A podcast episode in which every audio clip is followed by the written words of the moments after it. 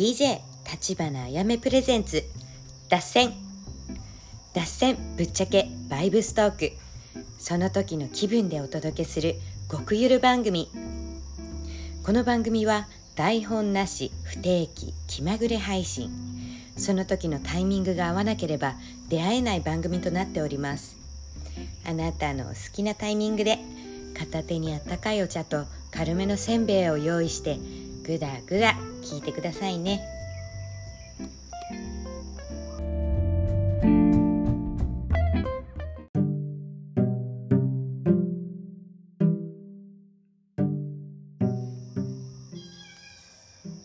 アロハこんばんは。ハワイ島から立花あやめです。今日てか昨日か。昨日の夜 LA から帰ってきたんですよ。それもあのあれなんですけど誕生日旅行をあの旦那と一緒に LA でねしようって言って飛んでって16くらいに飛んでったのかな。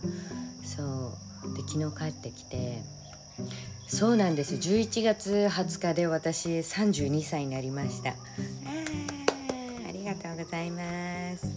そうなんです。あっという間に32ですよね。実感ないです全然。なんか木切り始めちゃったよ ねえ今8時半なんですけど朝の。隣のジャングル解体が始まってて。あのクレーター火山のクレーターがジャングルになってるんですけどそこを今あの全部木切り取ってて。だからあの鶏のピオの家族が住むとこなくなっちゃって最近あの上の方にね引っ越してきて。だからあれですよねあの家なくなると大変ですよね。ね動物たち。そうだからウィーンって言いながらああ家なくなってるんやなっていつも思ってます。ちょっとテンション下げちゃったから上げていきましょう。はい。でまあどうしようかな。ちょっと木切り終わってからもう一回撮りますね。一旦休憩です。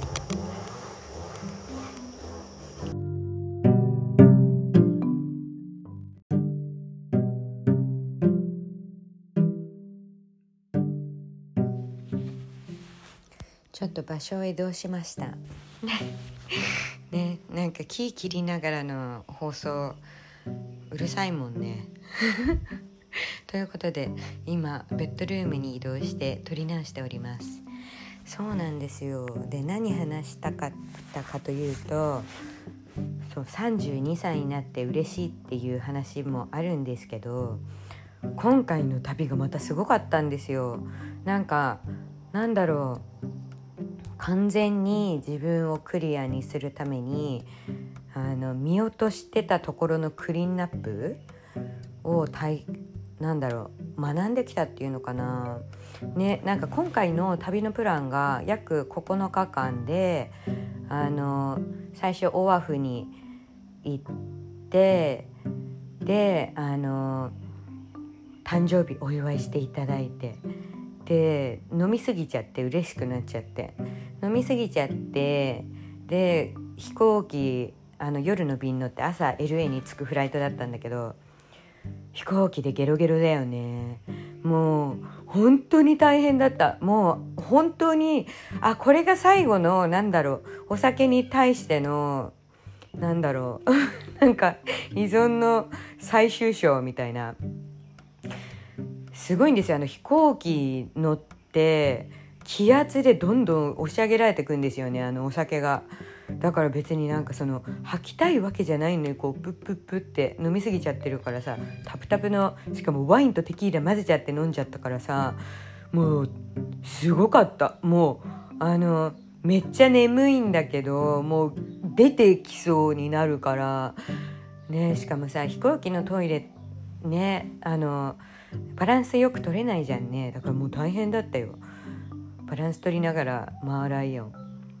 で瀕死の状態で LA 着いて朝の5時くらいかな。5時半とか。そうそう。5時半とかに着いて。ほんで脱水症状だよね。今度は。もうゲロゲロ吐いてたから。もう脱水症状でしかもねもうさあの何？ルームルームサービスじゃなくてあの機内のさドリンクサービスか。機内のドリンクサービスもうさあの頼める状態じゃなかったからずっと横になってたの。で何も飲まなかったのよ。5時間5時間6時間フライト。そうそう。でもう出てでああもう水水ってなって。なんだけどあのなんだろう。出ちゃってさ空港内から。ほんなら自動販売機ないの。脱水症状本当に。でその時にめっちゃ飲みたかったのがコーラ。でコーラ飲みたいってなって瀕死の状態でジェイドさんが汗だくになりながらコーラを探しに行ってくれてでもコーラなくってだから自販機がなくて。であの空港内にもう一回あの荷物検査して入ったら飲み物とかあるよとか言われていやそんな体力ないってなってさ。でかろうじてあのお水が飲めるあの押して飲むさ公共のお水の場所を見つけてくれてジェイドさんが。でそこに行ってお水がぶ飲みして。初日から飛ばしすぎたね。いつもこれ悪い癖なんですよ。あのイベントの前に潰れるみたいな人。そう。そういっつもそう。どの思い出もそう。だからねもう学んだ。本当に飛ばしすぎないようにすること。そう。でなんやかんやであの車レントして朝の7時くらいかな。あてかそうそうそうそう。1時間くらい車泊車泊っていうか車の中で寝て早く着きすぎてお店も何もやってないしあの人に会いに行くには早いじゃん。朝の7時とかからだと。だから1時間くらい寝てであの LA のお父さんって呼んでるカズビー先生がいるんですけどカズビーさんのお家行ってでいろいろあの最近の出来事とかいつも報告しに行くんだよね。あのハワイのお土産持って。でそうカズさんといろいろ話してでその後にあのなあちゃん私のあのツインデーのなあちゃんっているんですけどそう LA の LA のクイーン。そう。LA のクイーンっていうかサンガブリエルのクイーンになったのかな。あてかこれからまた移動するのか。てかこれからだね。その土地の開拓者。ねえなんかまあそんなこんなでエアビついてでふかふかのベッドに横になった瞬間泣いた。泣いたよ。なんかね飛ばしすぎた自分が悪いんだけどさ。なんか意外とハードだったから二日酔いって一番人生で辛いんですけど皆さんどうですか？お酒って本当に一番のハードドラッグだなって思う。だって吐くんですよもう全部なくなるまで。カラッカラになるまで吐いて。特にあの慣れてないお酒をねテンション上がって飲んじゃったからさ赤ワインガブガブ飲んで仕上げにテキーラ飲んで「いってきます」って言って。ゲロゲロ。だからこれからはビールか焼酎にしようと思って。ねちょっとかっこつけるのは良くないですね。はい。であのその日の夜に焼肉パーティーなんだわ。で半身浴とかいろいろして二日酔い直して。てかあのなあちゃんのサンガブリエルのあのエアビの裏に韓国料理店があってそこのユッケジャン食べたら二日酔い治ってそう。で二日酔い治ってで夜は焼肉パーティーあのエアビの敷地内で LA の懐かしのメンバーたちが勢ぞろいでねえもう本当になんか本当に嬉しかったみんなに会えて。でそれをね一人一人わざわざさあの連絡して呼んでくれたなあちゃんのなんか優しさにも触れたね。ねなんかその旅の時って時間そんなないじゃないですか。特にあのなんだろうやりたいことがいっぱいありすぎるから。本当はヨセミテナショナルパークロードトリップで行こうかなと思ってたんですけど意外と遠いって言われて。そう車で LA から行く行けるらしいんですけど7時間8時間とか運転したらでもそんなねなんかあの体力もないし 体力もないっていうかまあロードトリップだったらいいんですけどあの期限決めずに。ちょっとせかせかして行って帰ってくるのあんま好きじゃないから。そうだから今回は中間地点のセセコイアだねってなってセコイアナショナルパーク行くことにして。そうなんです。であのもう一回話戻るんですけど焼肉パーティーしてすごかったんですよ。あの大阪の馬肉専門店をやってるあの2人組シェフとあとコンサルになるのかオーナー？まあお二人組なんですけどそうそうそうそう。でもあの家で食べる焼肉のクオリティが高すぎて。でちゃんとあの黙々系なので炭火焼き外でやって感動した。もう日本の焼肉焼肉っていうかなんだろう。あの知識もあるし焼き加減も完璧だしあとあのお肉の厚み？何？一口サイズ？一口サイズいいですね。もう直焼きで。あのあのお寿司を食べるような感覚で一口サイズでビール飲みながら。超美味しい。これやと思った。パーティーで必要なもの。今なんかいろいろなんだろうそろそろ本当にイベントを打つような流れが来てるのでいろいろねなんか今まで見てきたものを集大成として集めてねヒルトップでやっていこうと思ってて。焼肉いいですね。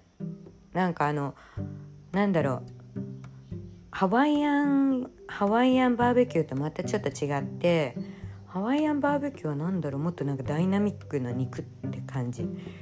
でなんか焼肉はもうなんだろう繊細繊細繊細ですよねやっぱ。ね。でここの部位がどうのこうのって教えてもらえるのもすごい楽しかったし。うん。ね。やっぱホームパーティーとかで稼ぐのがいいですよね。ねあの高高級層向けというか。ね。そしたらなんかみんなマナーもあるし。綺麗に遊べるからいいですよね。そうそうそう。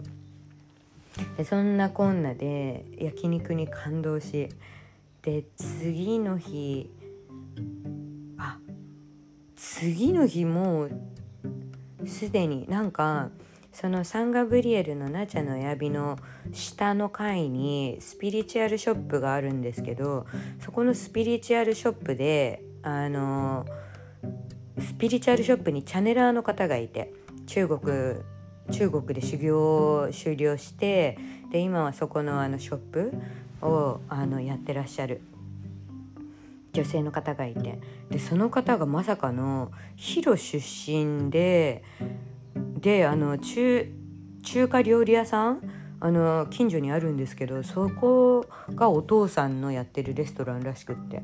すごいですよね。世界って本当に狭いなって思いました。ねはるばる LA まで行ってであのヒロの人に会うみたいな、うん、でそのあのエルサ先生って言うんですけどその方がまたなんかもうすんごい人でまずあの、うん、年齢聞いてびっくり。なんか、まあ、その反応を見て楽しむらしいんですけどエルサ先生は。エルサ先生パッと見3 5 6なんですよ。あのしかもあの若く見える方の3 5 6なんですけどあの実年齢が49でもうすぐ50みたいなびっくりしちゃってもう超若いからもう肌の感じも若いけどエネルギーが21歳くらいでキャピキャピしてるというかエネルギーめっちゃ若い。ね。あとはなんかもうそのなんだろうポジティブエナジーがすごい人だから会うだけで浄化されるみたいなあの方で。でそのエルサ先生今回あの星読みができる方なので星を見てでこの人の相性はとかあのやってくれるらしいんですけどあの個人セッションなあちゃんがあの予約してくれてであの1時間2時間ぐらいかな2時間ぐらいずっと喋ってたんですけど2人で。もうあのなんだろう悩み事正直あんまりないと思ってて私ね。なんだけどその時にあらわなんだろう見えてなかった自分のなんかなんだろう本質本質？その時のなんか本当はあった悩みみたいのが浮き彫りになってきて。であのなんだろう。あの旦那と出会って3年くらい経つんですけどなんかまさかのなんかそのなんだろう。毎日ずっと一緒にいるとどんどんそれが普通になってくじゃないですか。で私たちお互いすんごい似てるからその人にはめっちゃ尽くせるけど自分には尽くせないみたいな。でそれがもうどんどんどんどんなんか肥大化してて。で挙句の果てに何だろう。それがそのなんか見ないようにしてた根本的な悩みがあの触れられた瞬間にブワってなんか涙が溢れてきて。だからななんだろう。本当はもっとうん。なんだろう。もっとなんかカップルっぽいことしたかったみたいな。あのなんかすっ飛んじゃってるから私たちの出会いって。出会って4日目でも同棲始まってるから。そのなんかなんだろう。カップルのやっなんだろう。なんて言うんですか。デーティング期間にするようなことをすっ飛ばしちゃってたんですよね。だからあのおしゃれしてディナーに出かけるとか。ねなんか当たり前のことなんだけどなかったんですよそういうことが。あんまりね。だからなんか本当はこれがしたかったんだみたいな。でっ ていうかそう本当はしたかったんだと思ってわーってなんかもう泣いちゃって浄化されて。でその後に私たちの恋愛スタイルっていうかあの恋愛スタイルはまあまあ置いといてあの何ですか？あの仕事仕事のスタイル？私は私の仕事する。あなたはあなたの仕事するみたいな。もう完全になんかその個人系の仕事のやり方でずっといたんですよ。ここ3年くらい。そうだったんですけどいろいろなんかあのね先生に言われたのが今のところインディペンデントしてて独立してていい感じなんだけどでもお互いが寄り添って助け合うっていうことをしたらビジネスも何でもすごい伸びるからだから支え合うっていうこと助け合うっていうことをちょっと意識してみてって言われてまさにそうだと思ってうちらもだってねあうんの呼吸とかできるようになってんのになんて助け合わなかったんだろうと思って。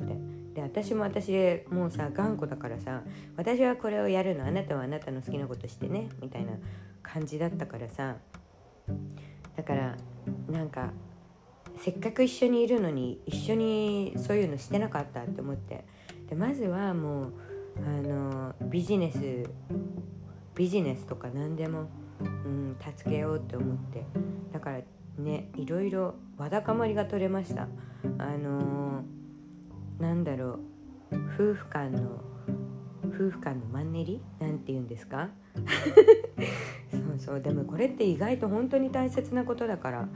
ねだからあの夫婦カウンセリングとか行くに抵抗があるっていう人は是非あのサンガブリエルのエルサス先生のとこカップルで行ってみてください。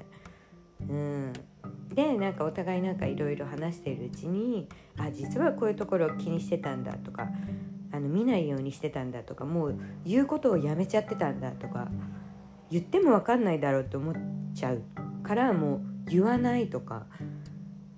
そうそうそう。なんかそういうのがいろいろいっぱいあったんですよね実は。うん、なんかてかすごいなんか深いジャーニーだから。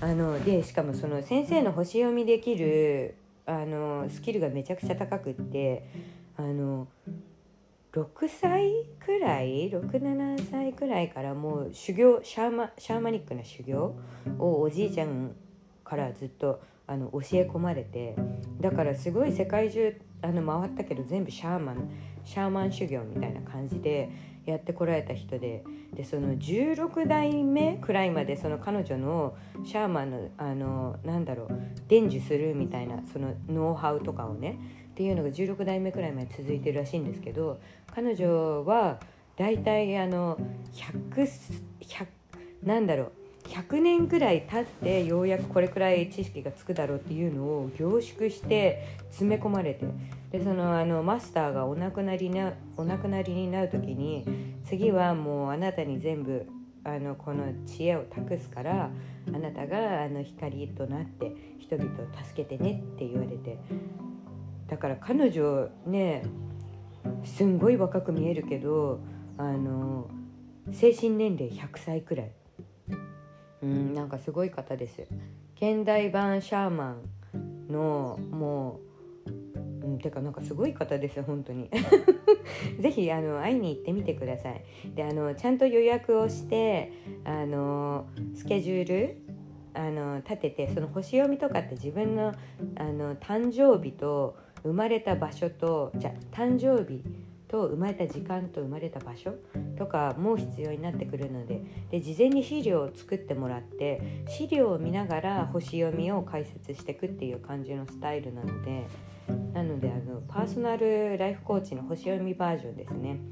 是非あの気になる方はあのエルサ先生サンガブリエルのあのえー、っとラベンダーリリーっていうお店でやってるのでアポ取ってみてください。で日本人の方がもしあのそこに行きたい時は私も英語100%分かってるわけじゃないから正直30%ぐらいしか理解できなかったんですよ。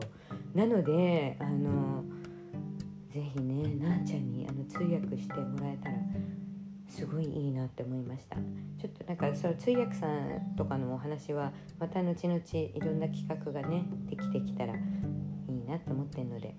まあそんなこんなでおすすめです。あのエルサ先生。でエルサ先生に今回その星を見てもらって。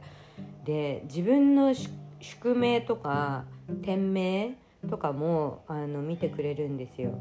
で先生に言われたのがもうあなたはもうゴリゴリヒーラー。でヒーラーの中でも人のトラウマを解消するヒーラーって言われて。そうなんです。ヒーラーにもいろんなタイプがあるんですけどその中でも本当トラウマ専門って言われて。なのでねまあうすうす自分でもヒーラーとは気づいていたかと思うけどもうそろそろ本気でそれ集中してやってもいいのかもねって言われて。なんか召喚されました。ヒーラーヒーラーしかもトラウマトラウマ対処法みたいな、うん、であのその後カップルセッションしてもらってジェイドさんと一緒にねあのなんかいろいろあとチャネリングができるので亡くなった方とかのメッセージとかも下ろしてくれてでその時ジェイドさんのお父さんあの下ろしてもらってでそこでカルマが解消されたんですよ。これすごいすごいなって思ったんですけどあの味なんだろうアジアの文化って結構ストイックじゃないですか。日本もそうだし韓国とかはもっとストイックだから。ジェイドさんのお父さんがもうそのなんだろう。Save the money, make the money, money, money, money みたいなそのお金のカルマをすごい彼に植え付けてたから。だからなんだろう。どんなにお金があってもお家があっても一生満たされないし常になんなんかお金に怯えてる。ようなカルマがあったんですよね。なんですけどそこであのエルサ先生にお父さんを下ろしてもらって。であれだったな。あのそのジェイドさんのお父さんがもう十分頑張ってるからもう好きなように生きていいよって。その一言なんですけどそれ超重要で。そこでカルマの解消になるんですよね。もうあこれ以上頑張んなくていいんだみたいな。ねその何のためにお金稼いでんのっていうところがもう親に言われたからっていうその一択が一番しんどいんですよ。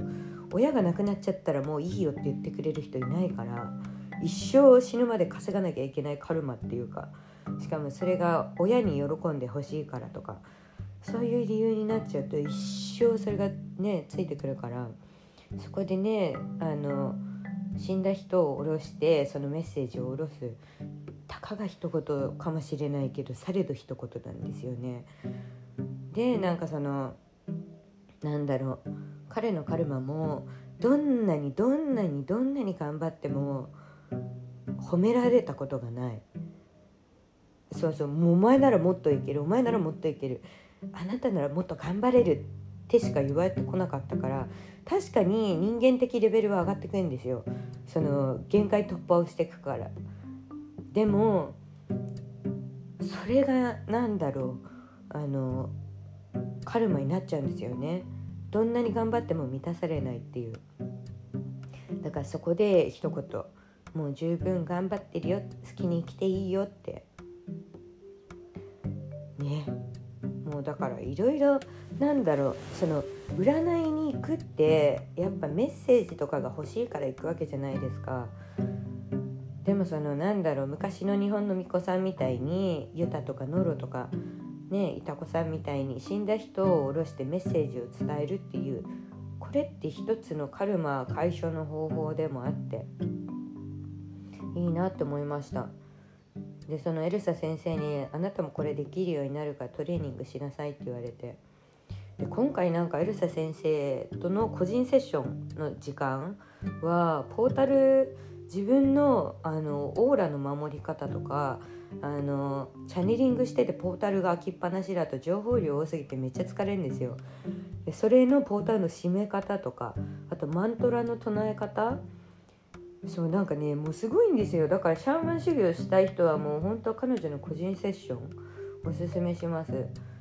あの自分では制限ができないようなところってたまにあるんですよね。そのあのチャネリングっていうか自分とユニバースがつながりすぎちゃってて常にガン開き何でもウェルカムみたいな状態だとたまにその先生曰くヒッチハイカーのスピリットがうようよいっぱいいるからそういうのがついてきちゃったり中に入っちゃったりするらしいんですよ。でなんかもう変な感じになっちゃったりするからだからまずはあのポータルの締め方で締め方っていうのもあの私は私の人生を生きるのであなたそうあなたっていうか、まあ、スピリット中に中には入れられませんってあの自分のグッドスピリットだけで生きさせてもらいますね。ありがとうって言ってポータル閉めちゃうみたいな。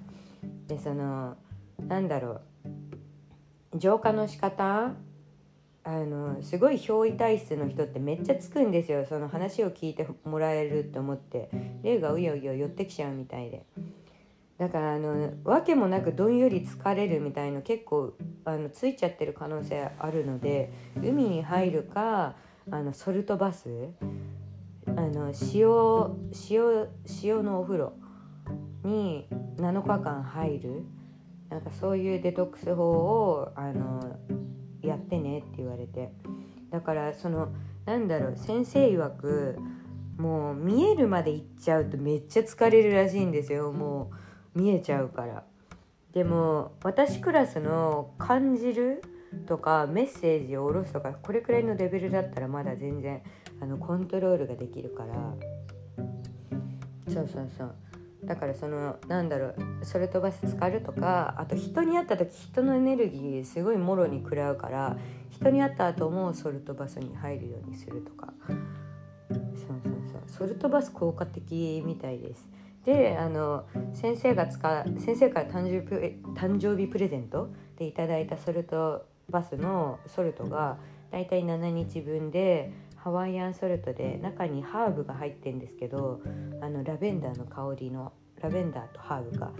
でそれを満月の日にあの塩を月光浴させてであのチャンティングちゃんと唱えて、まあ、先生曰くそのソルトはマンダラチャントらしいんですけど、まあ、そのお経ですよね日本でいうと、まあ、そのちゃんと唱えてで袋に詰めてでそれを販売してるんですけど今回はあの無料であげるよって言われていただいてめっちゃ香りいいです一回使ったんですけどラベンダーとソルトとハーブめっちゃいいっすね。ね。まあまあまあまあ。そう。まあもうお腹減ってきてちょっと頭もあんなくなってきちゃったや。ちょっとじゃああの今回はエルサ先生のあのね。エルサ先生すごいですよ。